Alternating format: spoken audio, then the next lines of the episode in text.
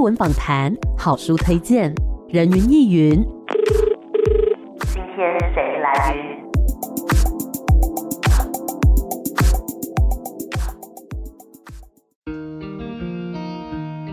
人云亦云。今天我来云。今天呢，人云亦云要带大家哎、欸，当一回柯南。我们看柯南呐、啊，常常会觉得说，哇，他看到好多的线索，然后去破案，真的很厉害，嗯、就像他的偶像就是福尔摩斯一样。但我们今天邀请到空中的这一位呢，他不是福尔摩斯，他叫做宅尔摩斯。为什么会取这个名字？等一下来问问他哦。嗯、今天很开心呢，可以来跟大家介绍这本书，叫做《宅尔摩斯的万事屋》。欢迎作者谢志博，博哥你好，Hello，各位听众朋友，大家好。其实我跟博哥啊，算是第二次见面了，对，太怀念了。之前呢，不晓得大家有没有听过《怪奇职业学员》？之前跟其他伙伴一起做的一个节目，嗯、当时就请到博哥来，然后记得那一集的播出之后，回响蛮大啊，真的吗？对，因为大家对于征信业者这个工作，一直都是觉得蒙上了一个神秘的色彩，嗯、但是呢，在博哥的讲故事之下。就觉得哇，其实多了很多的人情味，对还有很多的一些那种故事性。是。好，我们首先要先问一下博哥，为什么书名取作《宅尔摩斯的万事屋》呢？嗯，出版社取的。哎、欸，这么这么直接是不是？对，因为那个我我个人很喜欢“万事屋”这三个字，嗯、我觉得做征信社就是要帮客户排忧解难，是，然后解决问题，什么案件都要能做。因为我我我自己本身是个宅男，呃，除了工作以外，我不太喜欢社交，嗯、我也不太喜欢交际应酬。是，其实我我有点害羞，就是放这个，因为我觉得我自己就何德何能去讲福尔摩斯这四个字，据、嗯、类比，但就是这出版社的决定。不会啦，因为我觉得福尔摩斯他也是靠着线索然后去破案嘛。是。那我觉得像征信业其实也是类似的概念。对。哎、欸，可是像福尔摩斯他可能是会走出去，然后看到很多的案件啊等等的。那你你的工作形态是你需要走出去吗？还是说是要去看那个监视器画面之类的呢？呃，其实我觉得征信社的工作，它除了传统的侦探的性质以外，有更多的是需要协调谈判，然后爬梳呃每一个案件本身的脉络。嗯，举例来说，像我们今天呃不管是遇到车祸，可能我们在代替客户去做车祸的协调，对，或乃至于说可能今天客户跟对方有。侵害配偶权的问题，嗯，然后我们可能抓了奸，我们代替客户去协商，是。那还有很多像我们预防诈骗，嗯，哦，可能客户被诈欺、被诈骗，那我们协助对客户，就是看能不能有机会把对方找出来，在进到诉讼之前，希望他能把。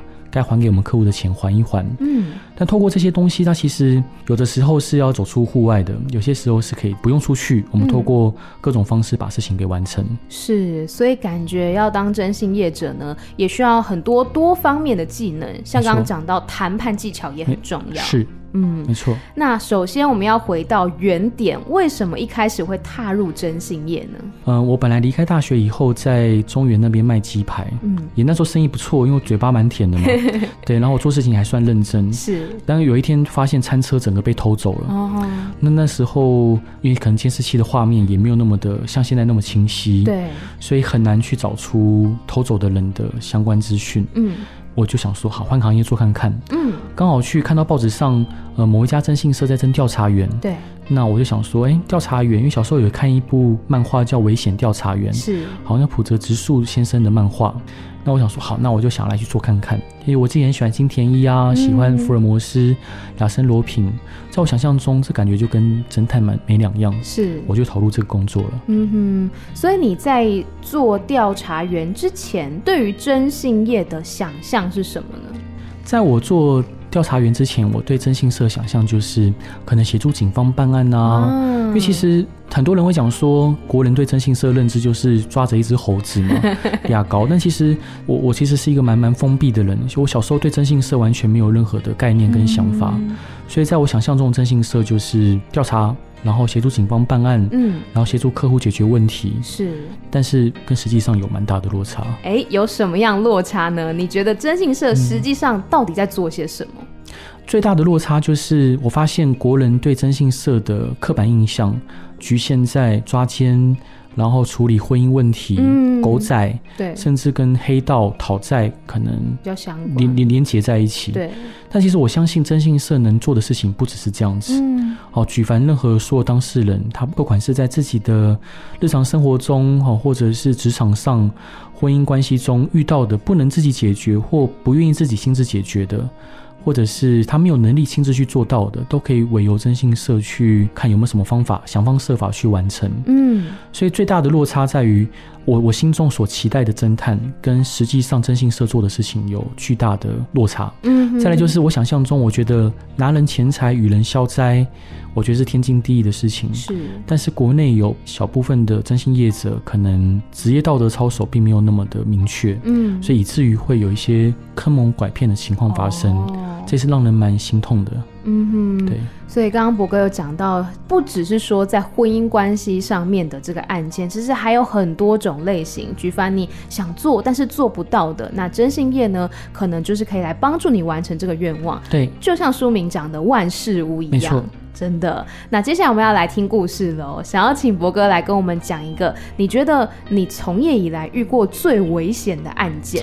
最危险的案件呢、啊？嗯，其实危险的案件很多哎、欸。是，对对，就像像有一次我们去抓奸的时候，对，好，因为其实抓奸它是一个充满负面感受的一个工作。有一次我记得我们公司的文案伙伴，他就说他想来体验看看什么是抓奸。是，好，因为他平常在帮我们写文章嘛。他想说，诶，读万卷书不如行万里路，好，所以他想说去现场体验看看。那我就带着他去。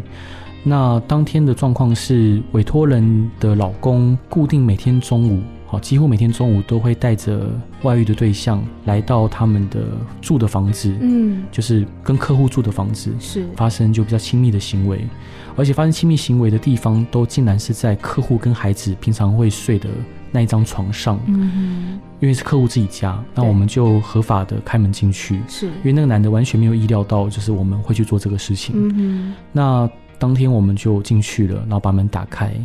那其实抓奸的现场，呃，那个男的就一开始想企图安抚他老婆，但他老婆其实非常的崩溃。嗯。他就问他先生说：“你为什么可以有办法在我跟孩子睡的地方做这样的事情？”是。然后那女的就辩称说，她不知道这个先生是有老婆的。嗯哼。但其实讽刺的是，这我们客户跟那先生的结婚照就挂在床头。嗯。那照片里面的那笑容是非常的甜蜜恩爱。我相信他们结婚的当下也没有想过有一天婚姻会走到这一步。嗯。我觉得更像是一个祭奠。是。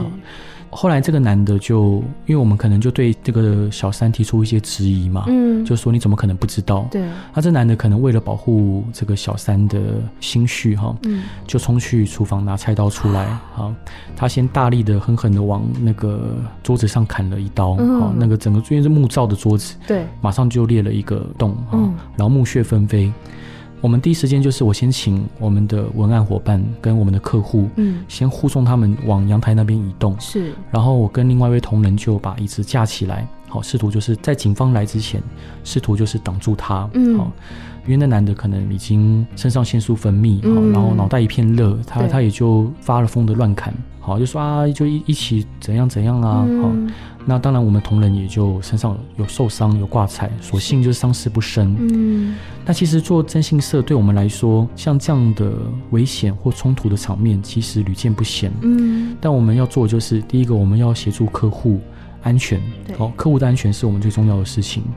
再来第二个就是，我们要在合法的情况下，尽可能的去采证客户所需要的东西。是。那当然，像如果说讲的危险的事情，有时候像我们的客户，他可能需要出庭作证，但是其实虽然我国有证人保护法，但是其实落实的并没有很明确。我必须老实说，当他出庭作证，可能对方有已经有恫吓他说，如果你敢出庭作证，好，我们可能就怎么样怎么样。嗯。其实像类似像这样状况，我们会协助客户，就是在他的人身安全保护上面做好。那所幸这部分倒还没有真出过什么事情。嗯，对。那刚刚讲的这个是一个抓外遇的案件嘛？对。那您本身对于抓外遇这件事的态度是怎么样的呢？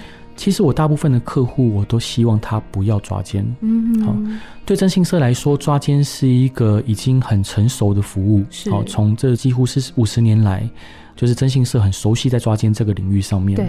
但其实我个人是不太希望我的当事人去抓奸的。嗯。原因有两个，第一个就是当你抓完奸之后，你的婚姻很难回去了。嗯。不管是你或者是对方，对。那个当下的场面会深深烙印在你的心中，对于感情跟婚姻的修复绝对不是正向的。是。然后第二个就是，我认为婚姻里面，呃，有很多种错误的形式，嗯，外遇只是其中一种。对，你可能会酗酒、赌博、奢靡、浪费、不体谅，就其实婚姻中很多种错误。嗯，那我相信，如果在另外一个时空犯错的是我们，我们会期待被原谅。嗯，所以我通常建议我们当事人，就是我们尽可能的尝试着修复关系。那当然，如果他今天有了外遇，我们想办法去。让对方知难而退。嗯，除非我们的对照他坚决的已经提出要离婚，哦，除非我们的对照他对家庭已经没有责任感可言，除非我们对照对我们的当事人有家暴的行为。嗯，不然我通常是建议客户能不要抓奸就不要抓奸。嗯，的确，那个信任一旦破裂了，很难再去修复它。没错，覆水难收。嗯，是我们刚刚讲到这个呢，感觉是有点沉重的案件。那我们接下来来一点比较温馨的。是，您遇过过比较感人的案件是什么呢？我很喜欢接寻亲寻友的案件，嗯、当然之前跟伙伴您碰面的时候有提过一个。对，那将来还有另外一个案件是这样，就是有一个男孩子，嗯，好，他长得非常的帅气，他是读服装设计的。他的梦想就是成为就是世界知名的服装设计的大师。嗯，他从小他的妈妈就离开他了，就不在身边，他从来没有见过他妈妈。然后，但他隐隐绰绰的在脑海中记得，就是有一次他妈妈来见过他，然后抱着他，然后再掉眼泪。嗯嗯，但是他家人都说不可能，因为他妈妈就是在很小的时候就已经跟他爸爸离婚，然后没有再出现过。他希望见他妈妈一面，我就开始去寻找。是，因为他从小就被领养，爸妈离婚之后他就被领养着。对，那我先循线找到他的爸爸。哦，他爸爸有了新的女朋友，然后我们找到他的时候，爸爸还在喝着酒，大白天的。我记得是下午。醉醺醺的哈，然后我们就问他相关这个孩子出生的一些事情。对，后来他爸爸就给了我他妈妈的相关资料。嗯，那么已经离婚了。是。那接着我们就进一步的去寻线找他妈妈，但是很快就发现他妈妈其实已经过世了。嗯。那当然我们要找到他妈妈的家人。嗯。好，啊，他妈妈家人告诉我们说，在这个孩子两岁的时候。他妈妈那时候已经发现自己得了胃癌，嗯，好，然后已经不久人世。是，他妈妈有去看他一次。好，照理讲，人两岁的时候是不会有印象的。对。但是我们这孩子就是委托我的同时，他就告诉我说，他印象中他妈妈是有来看过他的。嗯。那最后我就把他妈妈照片带回去给他，他其实是跟他记忆中那个照片是一样的。嗯。对。类似像征信社，大部分的案件都是负面的。都是有一些带有遗憾或者是破碎的角度，是，但是在少部分案件里面，总是会有一些可以透露出人性光彩的委托，支撑着我继续走下去。嗯，真的，我觉得如果找到那个。他要找的对象的当下，一定会觉得很感动。是，没错、嗯。就像之前博哥有跟我们分享过，那个妈妈找儿子，哦、是，对，然后在好多地方 po 文，然后大家一起总动员，然后最后找到那个小孩。对，没有错。伙伴，您刚提这个案件，就是那个孩子现在已经毕业了，哦，然后也也独立了。虽然说还是常常让妈妈妈担心，但是妈妈会觉得说，哎，我责任尽了，嗯，对。那接下来就是看他怎么样去发展，祝福他，然后希望他可以过得更好。嗯，感觉征信业者呢，也是陪当事人走过一段旅程。那未来的这个人生发展会怎么样，还是要靠他自己。没错，没错。嗯，我们先稍微休息一下，待会再继续回到人云亦云。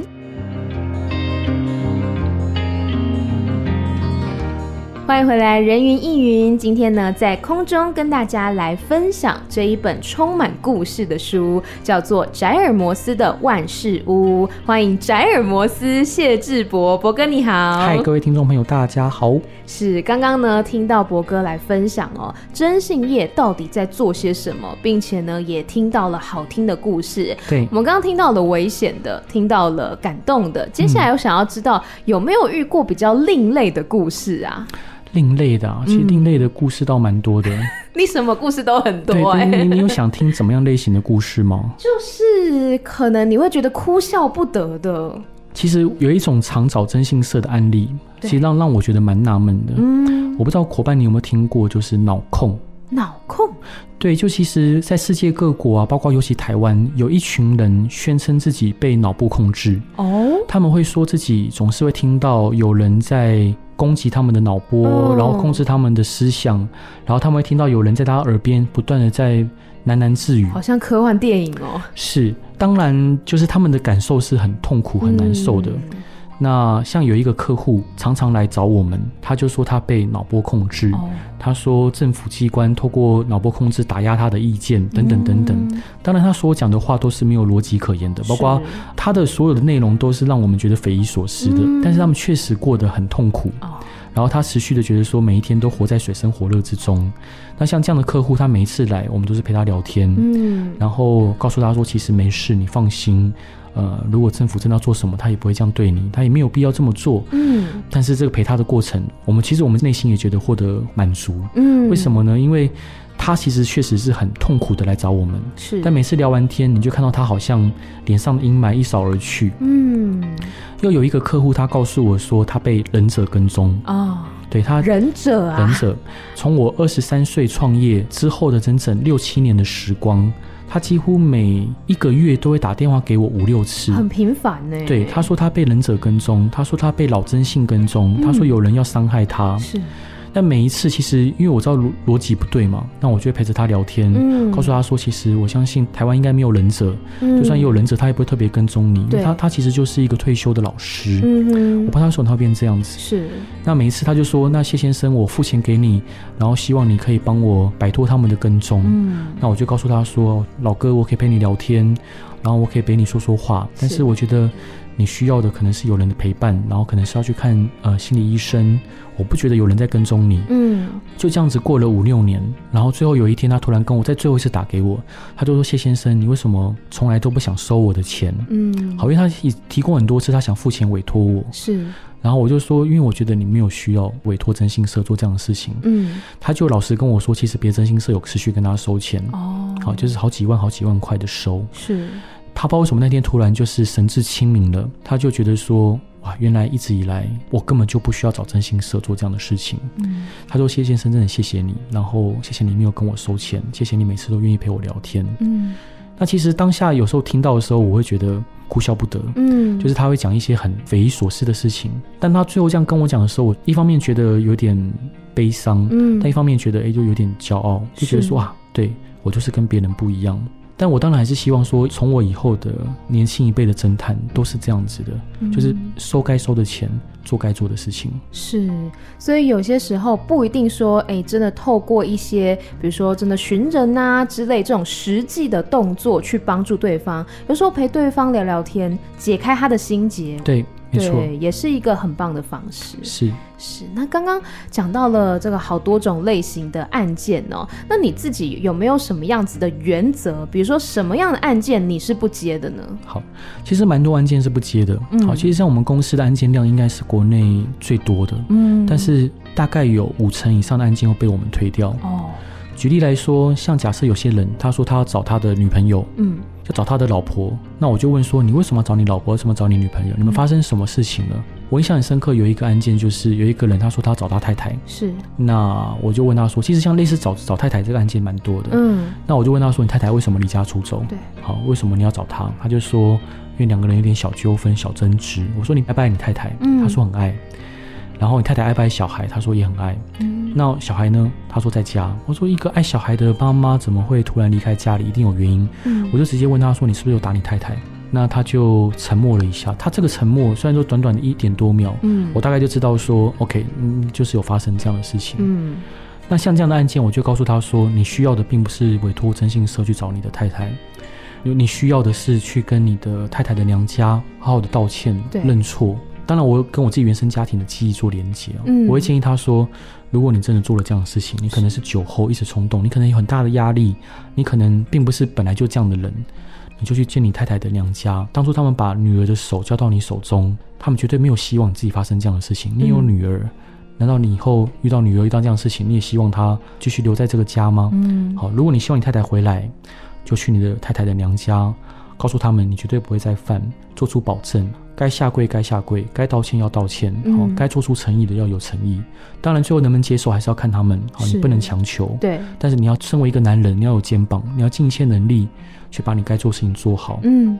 当然，如果我今天去接他委托，找他太太，以那个案件来说，大部分这样离家出走案件并不难，嗯，大部分哈，所以其实只要是跟情感有关的，他可能对我们的对照，好，有可能有一些非理性的举动的，好，或他可能会做非理性举动的，对，我们就有所防备或不接，又或者有一个案件，有一个有一名父亲，嗯，他打给我们，他说。呃，请我们跟踪他儿子的女朋友。嗯哼。但我本来以为是那一种担心孩子交到坏朋友的那种跟踪。嗯。但后来他告诉我说，他儿子的女友固定会去夜店。他说他愿意出一百万。好，他这这个案件不是我接，是我业务接洽到这个电话。嗯。他说他愿意出一百万，希望我们就是协助他去迷昏他女友。啊。他儿子的女友，他想要跟他儿子的女友发生性行为。哇，那这个案件业务跑来问我说，这个案件能不能接？嗯、我就直接生气了，我就说这有什么好问的？不能接就不能接啊！嗯、我就把电话抢过来，我就直接可能就非常不客气、不礼貌，告诉他说你不能做这样的事情。嗯、他就说我是客户呢，你怎么对我讲话那么不礼貌？然后我我我因为我脾气也不是很好，嗯、我就跟他讲说，不然我们去警察局讲。嗯，好，你觉得我刚刚骂了你，你去你去告我嘛？是，好，我们警察局讲。好，他就悻悻然的挂电话了。所以其实我相信，就是刚刚聊到说，有些案件我们不接，甚至有些案件我们甚至愿意不收钱去做。我觉得是有点像孟子，就是像楚怀王问孟子说：“你来给我带来什么利益？”那孟子就告诉楚怀王说：“王何必曰利，还可以曰义。”我觉得做一个不管是哪个行业的业者，如果说希望这个行业可以更被国人所重新定义，那我们一定要做一些利益以外的事情。嗯，所以不管是。从事什么样子的工作，或者说做什么样子的案子，其实心里面那一把尺很重要。对对，不能说看到了，比如说利益、金钱什么的，然后就沦陷。是对，因为其实，在巨大利益前面，很容易会有沦陷的时候。是没错、嗯。那像是刚刚讲到很多案件嘛，你有没有未来想要挑战的案件类型呢？与其说未来挑战的案件类型，更应该说我对这个行业的想望。嗯，在这边想要跟伙伴您，还有跟各位听众朋友分享，其实。一直以来，征信社在国人心中的印象一直是不是那么正面？嗯，那现在目前疫情渐渐的缓解，那如果疫情进一步的解封，接下来我会邀请就是日本、韩国、俄罗斯、美国、英国、加拿大以及新加坡、泰国的，还有澳洲，嗯，各地的私家侦探，哇，呃，来台湾开一个关于属于我们亚洲区侦探的高峰会，当然也有属于亚洲以外地区的，嗯，呃，私家侦探是。好，那像日本有私家侦探的协会哦，对。我希望可以透过各国的私家侦探去交换彼此的经验、技术、器材以及资讯，透过这样的方式，让国人可以对征信社这个行业重新有所定义。嗯，这第一个。第二个就是，呃，长期以来征信工会哈，不管是公司的工，或者是工人的工，嗯，工会都被少数的同行所把持着。是。那接下来我们希望能进一步挑战，让工会更加的透明化。更加能保障当事人、客户的权益。第三个，做好第一项、第二项事情之后，我希望可以游说国会成立私家侦探的专法。嗯，像当铺有当铺业法，律师有律师法，地政士有地政士法。然而，征信社或私家侦探从来没有一个专法去规范他什么可以做，什么不能做，没有正面表列，也没有负面表列，这是我认为这是不妥的。嗯，好，我觉得在这样状况之下。推动私家侦探的专法，是让这个行业处于就步向正常化的很重要的一步。嗯，那这就是我接下来想做的。是，感觉博哥真的对于未来有很多的想望啊，还有想法等等的。是那刚刚也有讲到说，可能国人有很大一部分对于征信业的观感会比较负面一点。对，没错。那可能是因为一些就是不孝业者他们所做出来的行为，让大家觉得不舒服。对。那您觉得要怎么样来防范所谓的征信诈骗呢？好，我必须要说，就是在任何行业里面，包括我自己的员工，因为在征信业这个行业里面，它其实是处于一个高度自由的行业。同样一个案件，不同的人他处理的手法方式都有所不同。对，同样的客户，他为了要处理好案件，他必须要把很多的资讯信任交付在我们的受托人身上。嗯，在这样状况之下，任何人都有可能对案件有一些不好的想法。嗯，所以说，如果要避免、要防范，老实说，方法大概有以下五个。是，第一个，我们在任何时候签约，好，一定上面要有公司的大小章。一定要明确知道公司的名字。对。第二个，签约的时候越避免征信公司赖账，好，或者是不认这个份合约。嗯，在签约当时，一定要马上打电话去该征信公司，确认说这个业务是不是在你们公司任职。嗯，一定要确认说这个合约是不是公司所接受的是合约。对。好，因为业务基本上是公司代表，但有些不孝的同行他们会就是把每个业务在他们主管的抽屉里面有一个厚厚的离职单。嗯，离职单日期是空白的。好，一旦出了事，就把离职单上面日期压在出事之前，哦，届时撇清责任。是，所以你要让他们赖不掉。第三个就是所有的呃，你们约定的事情应该要明确化。当然，有些征信社的合约内容，老实说很难去明确去定义跟写在合约上。嗯、但是只要你们双方议定的内容，如果在合法、合情、合理的情况下，应该具细靡遗的定出来。是，好，双方的责任义务。哪怕是把合约写的满满满也没有关系。第四个就是，或许在委托征信社的时候，有一些可能比较不是那么合法合理的东西，对，你要尽量去避免。像有些人会委托征信社去做一些代课教训的事，哦，有些人会委托征信社去。譬如查 IP 或什么，有些东西甚至连警方要进行都没有那么的容易，都要经过一些手续。嗯、对，更何况征信业者。第五个就是要对征信业者不要有太不切实际的期待。嗯，因为其实征信业者他毕竟也是人，对，或许他有比较多的人脉经验，或者是管道，或者是人手，但是他毕竟还是人，有些事情做不到，事情是做不到。举例来说，像上午有一个客户问我们说，他被诈骗了，嗯，问我们能调出那个 LINE 的 ID 的来源。哦好，他就有一个赖的 ID，是他想我们查出他的位置在哪里。但事实上，像以赖来说，他的主机并不在台湾。嗯，好，就算我们警方要去调阅这个赖的所有人，可能第一个要符合五年以上重罪，对，然后他可能要行文到赖的母公司，好去要相关资料，而且不一定拿得到。更何况是征信业者，嗯，好，所以说其实大部分的事情，我们能寻求正常管道协助，请寻求正常管道协助，不要去听信征信业者胡乱画的大饼。任何事都要有一个脉络，都要有逻辑可循。嗯，那如果透过以上这五种方式，应该可以避免大部分的征信诈骗。是，真的很重要，因为我们尽管呢也是一直在反复的宣导嘛，就是反诈骗这件事情。对，没错。对，也希望大家可能你生活当中的确会有一些问题，你觉得难以解决，或觉得很棘手，但是也不是说哦，真的所有任何的想法你都觉得交给征信业者就一定都可以完成，其实还是要实际一点。没错，没错。嗯，那从博哥你踏入征信业到现在，你觉得你自己一路上面的心境变化大概是怎么样的呢？其实我觉得我没什么变，嗯，就是我必须要说，征信社是一个可以让人家成长很快的行业，因为每一天都不一样。对，你每天都要遇到不一样的客户，每天都有突发状况，每一天都有不一样的事情，所以在这行业你会觉得时间过得很快。嗯，那所以说，如果变了什么？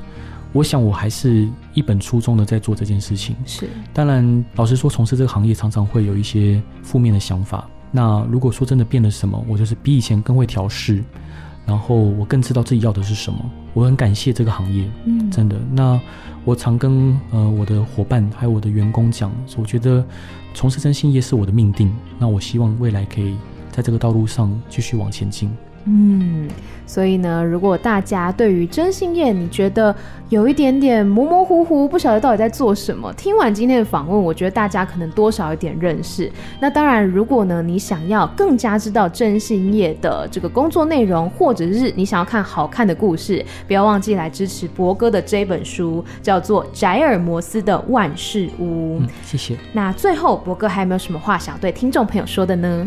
我想的是说，如果可以的话，如果您现在也对未来的职业生涯有所彷徨，然后也不知道自己想能做什么，我觉得征信业是一个很棒的行业。我期待有更多对于自己有原则，然后对未来有一定的理想，然后想要实现更多成就，然后想要帮助人的人，可以来投入这个行业，至少来了解看看。嗯，我们希望有更多。